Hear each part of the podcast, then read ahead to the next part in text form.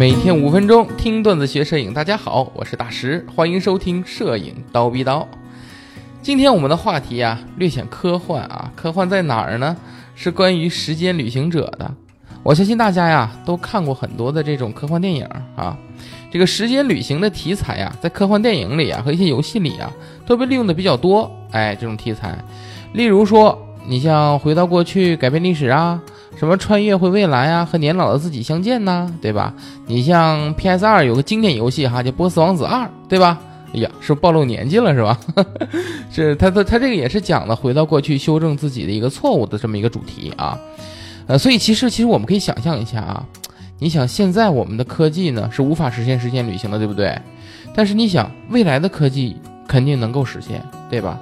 那会不会有未来的人穿越回过去呢？那如果未来的人穿越回过去的话，是不是有可能穿越到我们这个年代呢？是吧？你试想一下，也许未来的人啊，他就生活在我们身边呢。你说是不是？哎，这么一想，是不是特刺激哈？那啊，有点跑题了啊。那个，呃，再继续说下去呢，可能大家要吐槽这期和摄影没啥关系了哈。那么今天这个选题呢，当然肯定还是摄影有关的嘛。我们呢，把时间往回推，推到一百年前，地点呢？巴黎歌剧院，人物达盖尔。一百多年前的达盖尔啊，还没发明出摄影术，摄影术呢啊。这时呢，他在巴黎歌剧院做的工作是舞台布景师，主要工作内容呢就是画那舞台的那布景。因为达盖尔从小他是学画画的，哎，这个大家可能不知道吧？达盖尔当时用什么画舞台布景呢？他用的是这个东西叫黑盒子啊。黑盒子大家可能没听过啊，我给大家简单说一下。就是在摄影还没发明出来的时候啊，小孔成像已经早早的被发现了。欧洲呢，在一五零零年开始发现小孔成像，并且呢就应用在绘画中了。他们怎么用的呢？呃，很简单啊，就是利用小孔成像的原理，将外面的景物呢投射到一个盒子里面，对吧？这盒子里呢有一个四十五度角的镜子，它将这个景物啊反射到盒子上方的毛玻璃上。哎，在毛玻璃上你就能清晰的看到景物了。然后你在这毛玻璃上啊盖上一张能透光的布，你就可以在这个布上描外边那景物了。哎，以这种辅助的形式进行画画。哎，那么这种描画的装备呢，就叫黑盒子了。达盖尔啊，用黑盒子描绘外面的真实景物，然后呢，他放大了，然后。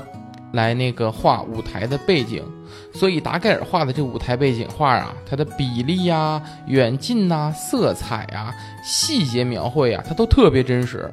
也因此，达盖尔在当时他是非常出名的。但是达盖尔呢，总有一个愿望啊，就是希望让黑盒子的影像啊能够保存下来。达盖尔并不是有这个想法的第一个人啊，当然他也不是其中最聪明的。所以在经过了多年的心血付出之后，研究一无所获，可以说是没有取得任何实质上的成果啊。因此呢，而此时啊，就在与此同时，尼埃普斯已经成功的研制出了沥青显影的方法。你想想，这个时候的达盖尔和埃尼普斯，呃，尼埃普斯啊，这时候达盖尔和尼埃普斯似乎好像不在一个等级上啊，对吧？流经巴黎的塞纳河，在城市的中心呢，被宁静的西带岛啊一分为二。一八二五年的一天，坐落在西带岛上的一家名叫谢瓦丽娜的光学仪器商店里，突然走进了一个陌生、腼腆的年轻人。他告诉店主，自己自己已经成功的留住了黑盒子里的影像，并且拿出了一张照片给店主看。走的时候呢，还遗落下了一箱化学药剂。这个年轻人呢，既不是尼埃普斯，也不是达盖尔。从此，他再也没有出现过。而他发明的摄影方法呢，也在历史里消失的无影无踪。好，这一段呢是一个纪录片的一个选段啊，我给大家摘下来了。这中央电视台纪录片，我觉得还是可信的啊。那么从这个史料中呢，能够看到，在尼埃普斯和达盖尔之前，有一个年轻人是谁不清楚啊，他已经能把照片做出来了，而达盖尔。就是从这个谢瓦里耶的商店得知了这个消息的，而他呢，也正好看到了年轻人留下这一箱化学药剂，他就仔细的研究了这一箱化学药剂。就在这一年的年底，达盖尔第一次短暂的固定住了黑盒子里的影像，在给朋友的信中啊，他兴奋的写道：“我捕捉到了光，我把它在半空中截住了，现在太阳在帮我画画。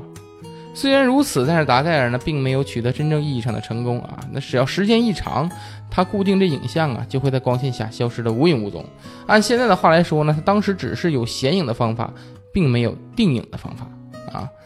而就在一个月后，也就是一八二六年的一月十二日，一位法国陆军上校走进了西带岛上的谢瓦里耶商店啊，也同样是这个商店。他的店里的陈列的黑盒子的田呐，前边啊停下了脚步，仔细的看着。店主呢，他自然就过来这个招待客人嘛。他就说：“你是对黑盒子感兴趣吗？”这上校说呀：“说我不懂这黑盒子，但是我有一表弟，他对这个特别有研究，而且他把黑盒子里面的景物啊能够固定住。”哎，店主是这次，呃，他这次没有像上次一样粗心大意啊，让那个人说走就走了。他这次就提了一个心眼儿，他就赶紧的问他说：“那个，那你这位表弟叫什么名字啊？他地址在哪儿啊？”这个上校说：“我的表弟叫尼埃普斯。”就这样，又是在谢瓦里耶的商店，达盖尔得到了尼埃普斯的通讯地址。回去后就开始给尼埃普斯写信了。我想之后达盖尔与尼埃普斯的这个合作，并且呢发明出了这个银版摄影法这个过程，大家都知道了啊。其实刚刚说的那位陌生年轻人的出现啊，以及消失，其实是非常奇怪的。大家想想啊，银版摄影法是在镀银的铜板上显影的。而这位年轻人给店主看的呢是照片啊，对吧？照片可是胶卷发明之后才有的东西啊。当然了，我们也可以看成是这个史料的这些记载的错误啊。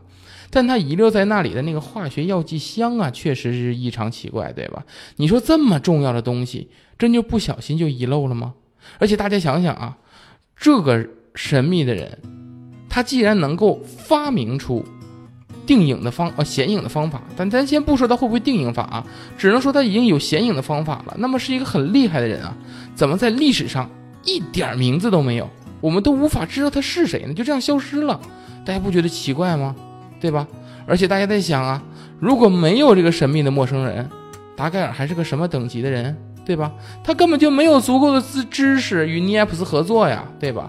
那是不是摄影术又会晚多少年被发明出来？对不对？